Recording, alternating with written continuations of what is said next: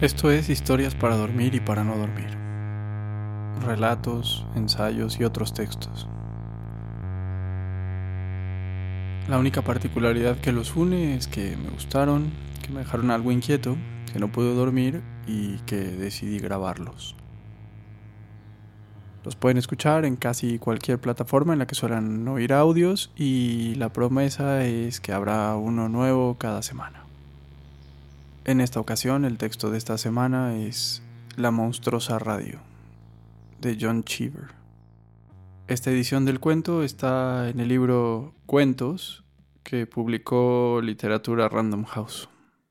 Comenzamos.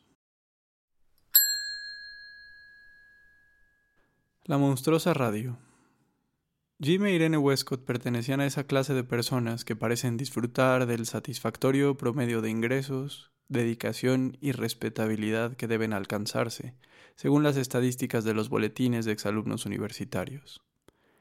Eran padres de dos niños pequeños, llevaban casados nueve años, vivían en el piso 12 de un bloque de apartamentos cerca de Sutton Place, iban al teatro una media de 10.3 veces al año y confiaban en residir algún día en Westchester. Irene Westcott era una muchacha agradable y no demasiado atractiva, de suave pelo castaño y frente fina y amplia sobre la que nada en absoluto había sido escrito. En tiempo frío solía usar un abrigo de turón teñido de tal forma que parecía bisón. No podía afirmarse que Jim Westcott aparentase ser más joven de lo que era, pero al menos podía asegurarse que parecía sentirse más joven.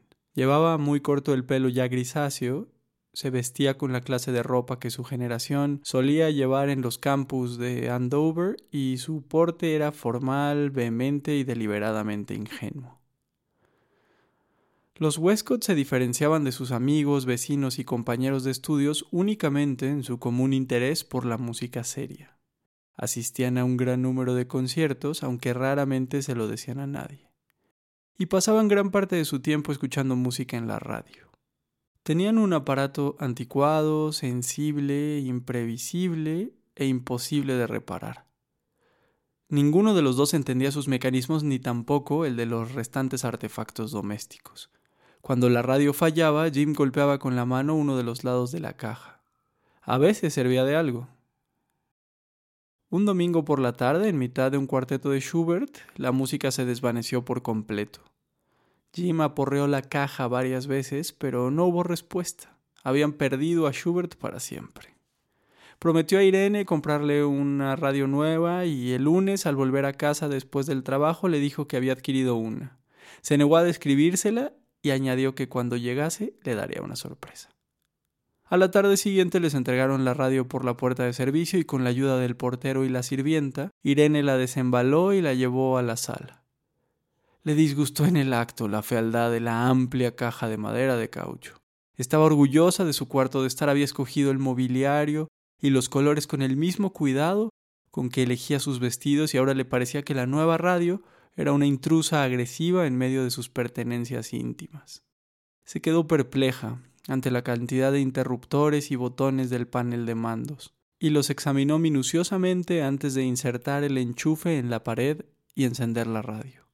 Una malévola luz verde bañó los botones y como a distancia percibió la música de un quinteto de piano. Los compases sonaron lejanos nada más que un segundo. Luego se abatieron sobre Irene a una velocidad mayor que la de la luz e inundaron la casa con tanta potencia que un objeto de porcelana cayó de una mesa al suelo. Corrió hacia el aparato y bajó el volumen. Las violentas fuerzas agazapadas dentro de la fea caja de madera de caucho la hacían sentirse incómoda. Entonces los niños volvieron del colegio y se los llevó al parque. Hasta última hora de la tarde Irene no pudo volver a ocuparse de la radio. La sirvienta ya había dado de cenar a los niños y supervisado su baño cuando Irene la encendió de nuevo. Bajó el volumen y se sentó a escuchar un quinteto de Mozart que conocía y amaba. La música salía nítida. El sonido del nuevo aparato pensó era mucho más puro que el del antiguo. Decidió que lo más importante era el sonido y que podía esconder la fea caja detrás de un sofá. Pero tan pronto hubo hecho las paces con la radio, empezaron las interferencias.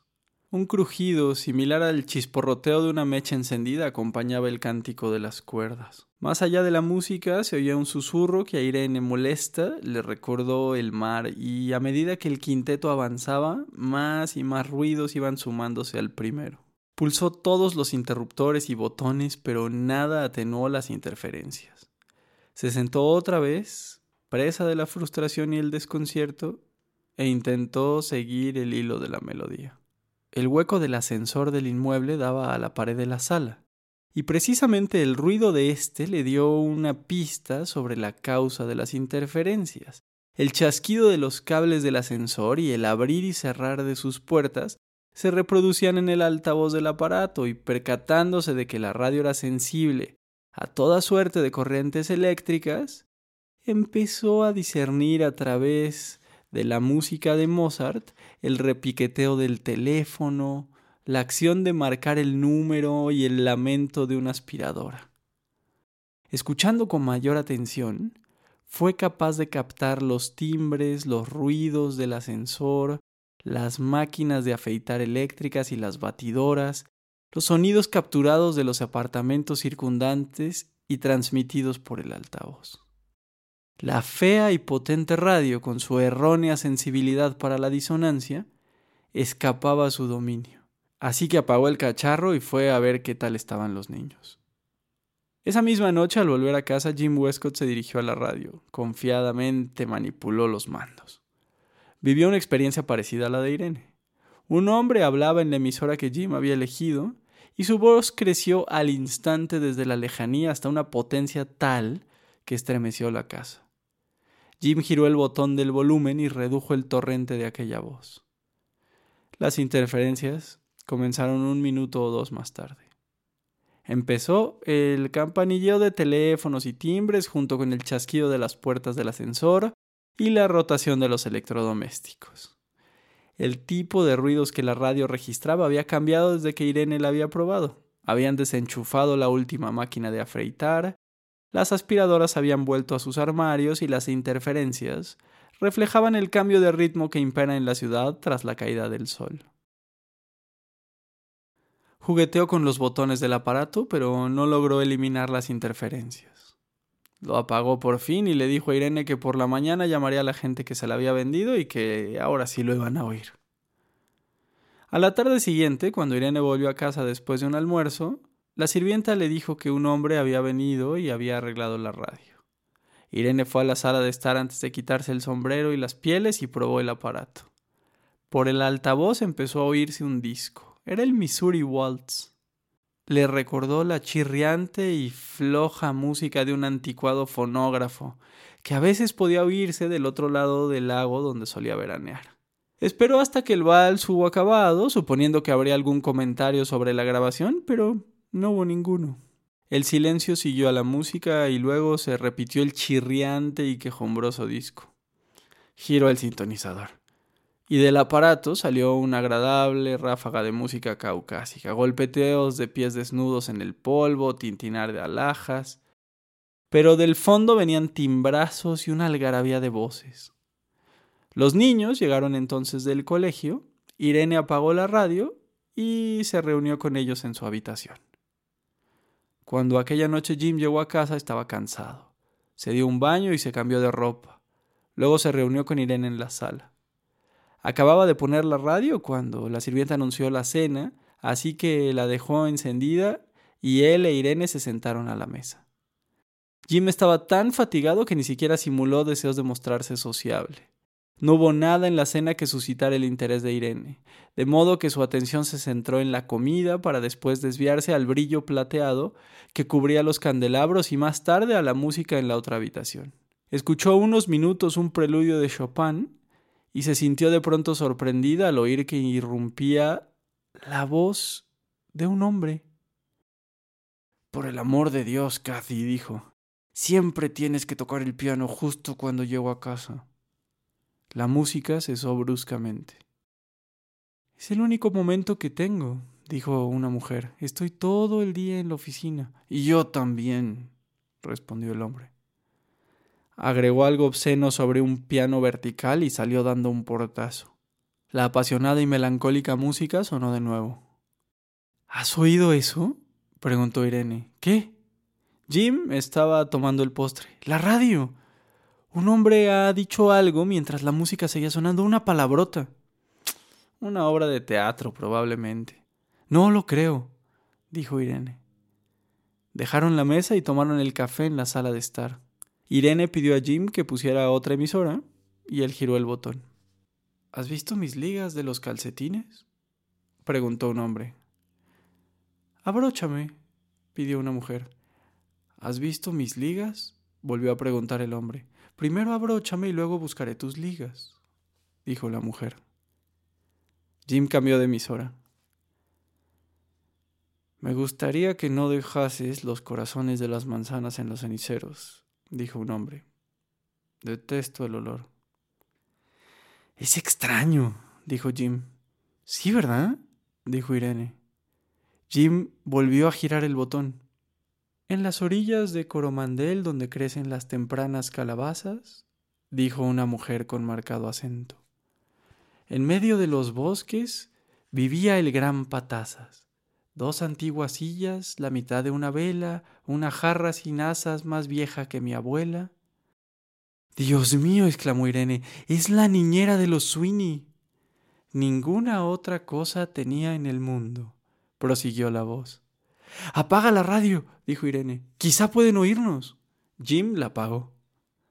Era la señorita Armstrong, la niñera de los Sweeney, dijo Irene. Le estará leyendo a la niña más pequeña. Viven en el 17B. He hablado con la señorita Armstrong en el parque y conozco muy bien su voz. Seguramente estamos captando lo que ocurre en otras casas. Imposible, dijo Jim. Te digo que era la niñera de los Sweeney, repitió Irene acalorada. Conozco su voz, le conozco muy bien. Me pregunto si nos oyen los vecinos a nosotros. Jim encendió la radio. Primero a lo lejos y después más cerca, cada vez más cerca, como transportado por el viento. Se oía otra vez el diáfano acentro de la niñera. Mi María, mi María, sentado entre estas calabazas, vendrás y serás mi esposa, dijo el triste Patazas. Jim se acercó a la radio y dijo Hola, muy alto junto al altavoz. Estoy harto de vivir sin compañía, siguió la niñera. En esta riviera tan salvaje y umbría, la vida me resulta muy penosa. Si tú vienes y quieres ser mi esposa, mi existencia se volverá muy hermosa. Creo que no puede oírnos, dijo Irene. Mejor busca otra cosa. Jim puso otra emisora e inundó la habitación el alboroto de una fiesta que se había salido de madre. Alguien tocaba el piano y cantaba. Las voces que lo acompañaban eran la. Alguien tocaba el piano y cantaba Whiff and Puff Song. Las voces que lo acompañaban eran alegres, enérgicas. ¡Come más bocadillos! gritó una mujer. Se oyeron. se oyeron carcajadas y un plato o algo semejante se estrelló contra el suelo. Deben ser los Fuller en el 11E, dijo Irene. Sé que esta tarde daban una fiesta, la vi ahí en la tienda de licores. Es como un fenómeno sobrenatural. Pon otra cosa, trata de captar a los del 18C. Los Westcott oyeron esa noche un monólogo sobre la pesca del salmón en Canadá, una partida de bridge, comentarios directos sobre una película casera, al, parecer filmada durante una estancia de dos semanas en Sea Island, y una agria disputa doméstica a propósito de unos números rojos en el banco. Apagaron la radio a medianoche y se fueron a la cama, cansados de tanto reír.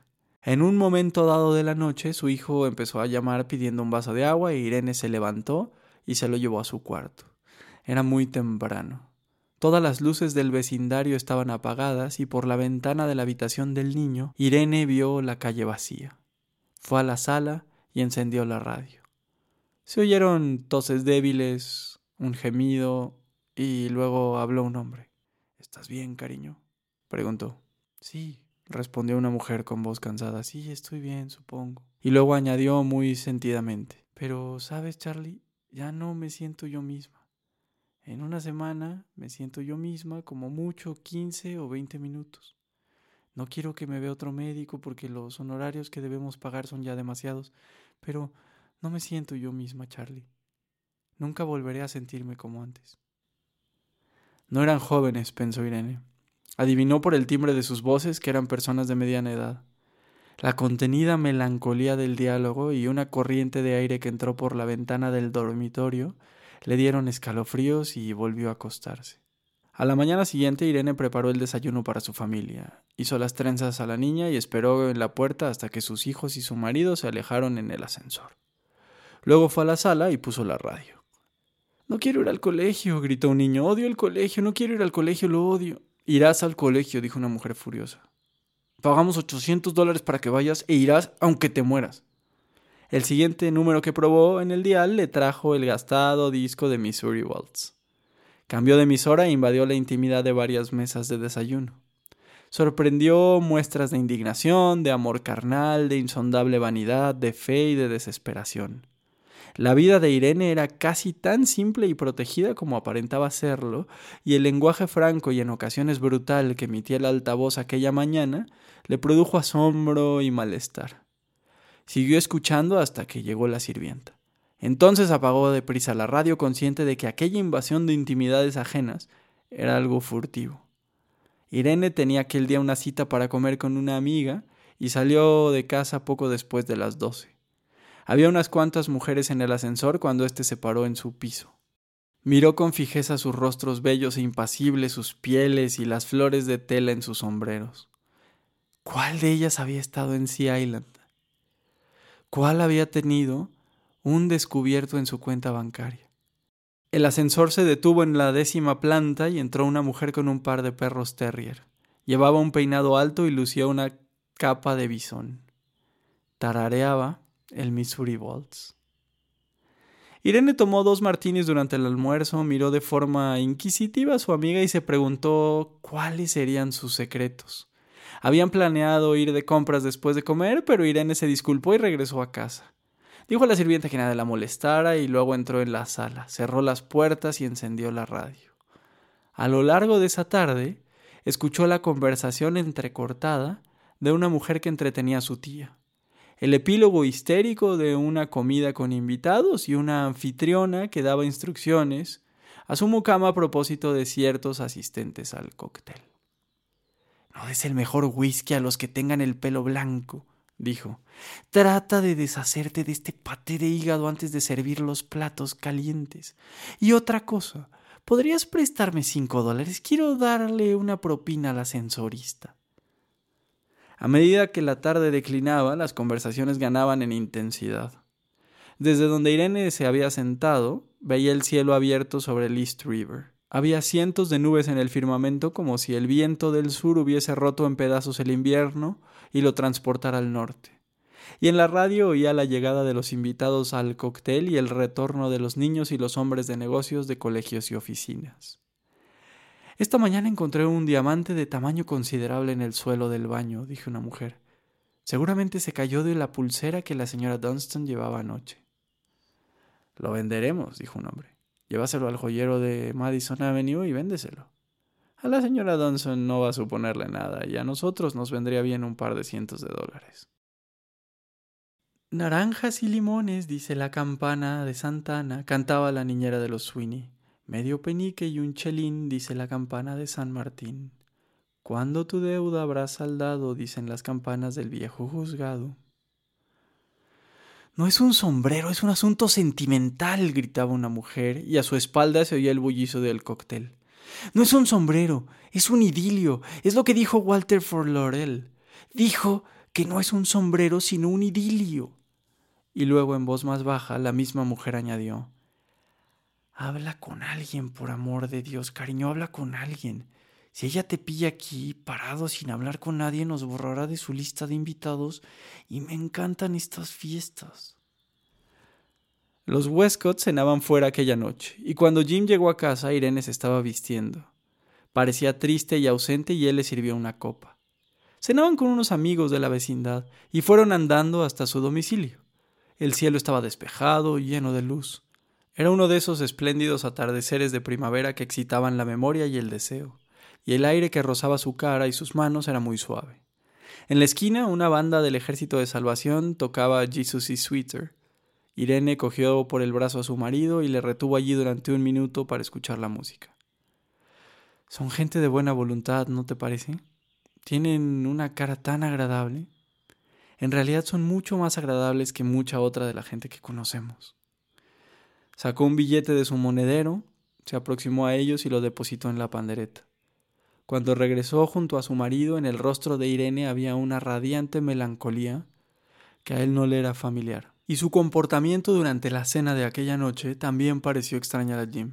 Ella interrumpió de manera descortés a su anfitrión y miró a las personas del otro lado de la mesa con una intensidad por la que habría castigado a sus hijos.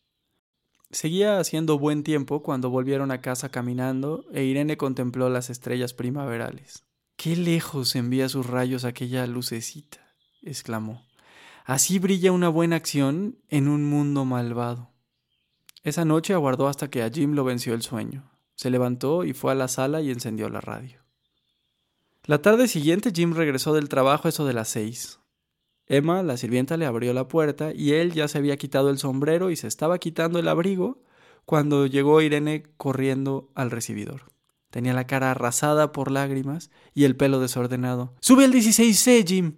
No te quites el abrigo, sube al 16C. El señor Osborne le está pegando a su mujer. Están riñendo desde las cuatro y ahora le está pegando. Sube y deténlo, Jim. Jim oyó alaridos, palabrotas y ruidos procedentes de la radio que estaba en la sala. Sabes que no deberías escuchar esas cosas, dijo. Entró a zancadas en la sala y giró el interruptor. Es indecente, es como fisgar por las ventanas. Sabes muy bien que no debes escuchar esas cosas. ¿Puedes apagar la radio? Ay, es tan horrible, es tan espantoso, Irene sollozaba. He estado escuchando todo el día y es tan deprimente. Bien, si es tan deprimente, ¿para qué lo escuchas? Compré esta maldita radio para que te distrajeras, dijo. Pagué un montón de dinero, pensé que te haría feliz, quería hacerte feliz. No, no, no, no, por favor, no nos peleemos, dijo ella y descansó su cabeza en el hombro de él. Todo el mundo ha estado riñendo todo el día. Todo el mundo ha estado peleando, todos tienen problemas de dinero, la madre de la señora Hutchinson se está muriendo de cáncer en Florida, no tienen suficiente dinero para enviarla a la clínica a Mayo, por lo menos eso dice el señor Hutchinson, dice que no tiene dinero, que le hace falta, y una mujer de este edificio está aliada con el encargado de mantenimiento, ese hombre repugnante que me da náuseas, y la señora Melville padece del corazón, y el señor Hendrix va a perder su empleo en abril y su mujer está inaguantable a causa de ese asunto. Y la chica que pone el Missouri Waltz es una puta, una puta vulgar y el ascensorista tiene tuberculosis y el señor Osborne ha estado pegándole a la señora Osborne. Gimoteó, tembló de congoja y frenó con el dorso de la mano el río de lágrimas que surcaba su cara. Bueno, pero ¿por qué tienes que escuchar? preguntó Jim de nuevo. ¿Por qué tienes que oír todas esas cosas y te entristecen tanto? Ay, la vida, no, no, no, la vida, la vida es tan terrible, tan sórdida, gritó ella. Pero nosotros nunca hemos sido así, ¿verdad que no? ¿Verdad que no? Me refiero a que siempre hemos sido buenos, decentes y cariñosos el uno con el otro, ¿no es cierto? Y tenemos dos niños, dos niños preciosos. Nuestra vida no es sórdida, ¿verdad, cielo? ¿Verdad que no? Le echó los brazos al cuello y atrajo la cara de Jim hacia la suya. Somos felices, ¿no es así, cariño? Somos felices. Claro que somos felices, dijo él, cansado. Empezaba a olvidar su enfado. Por supuesto que lo somos. Mandaré que arreglen esa maldita radio o les diré que se la lleven. Acarició el suave cabello de su mujer. Ah, mi pobre niña, dijo. ¿Me quieres, verdad? preguntó ella. Y no andamos siempre criticando ni preocupados por el dinero y somos honrados, ¿verdad? Sí, sí, cariño. Un hombre llegó por la mañana y arregló la radio.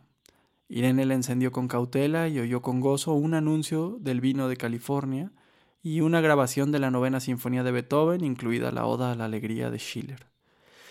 Dejó puesta la radio todo el día y nada inconveniente salió por el altavoz. Retransmitían una suite española cuando Jim volvió a casa. ¿Todo va bien? preguntó. Está pálido, pensó Irene. Bebieron algunos cócteles y se pusieron a cenar oyendo el coro de los gitanos de Il Trovatore. Luego radiaron la mer de Debussy. Hoy he pagado la factura de la radio, dijo Jim. Cuatrocientos dólares. Espero que la disfrutes. Ah, seguro que sí, dijo Irene. Cuatrocientos dólares es bastante más de lo que puedo permitirme, prosiguió Jim.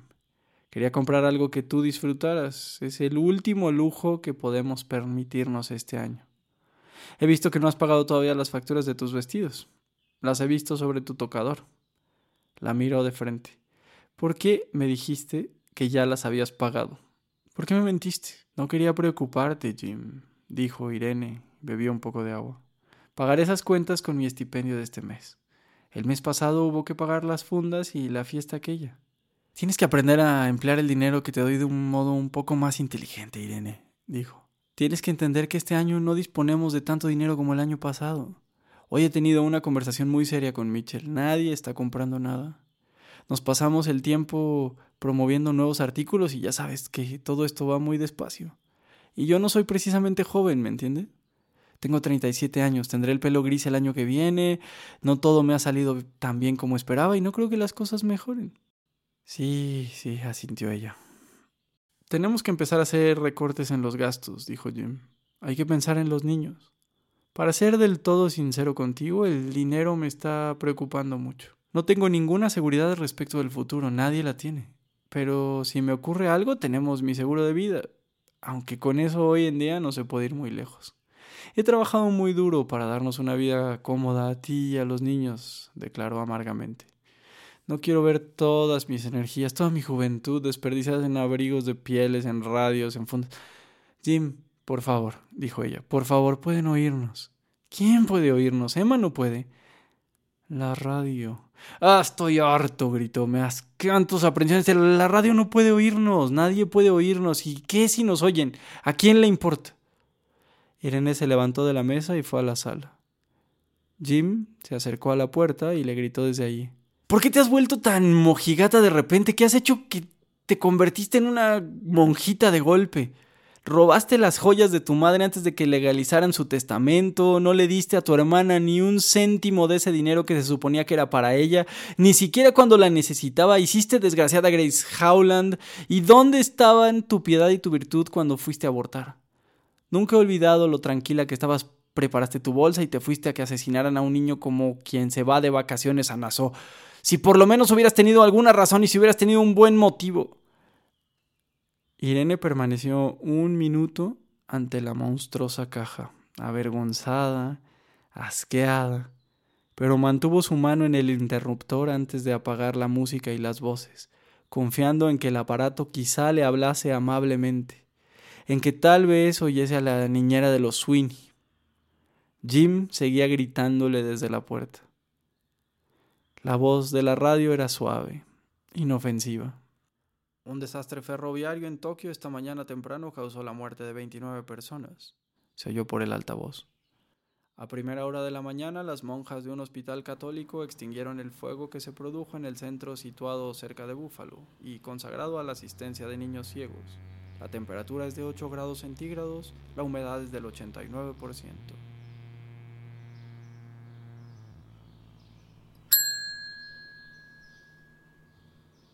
Ese fue el cuento La monstruosa radio de John Cheever.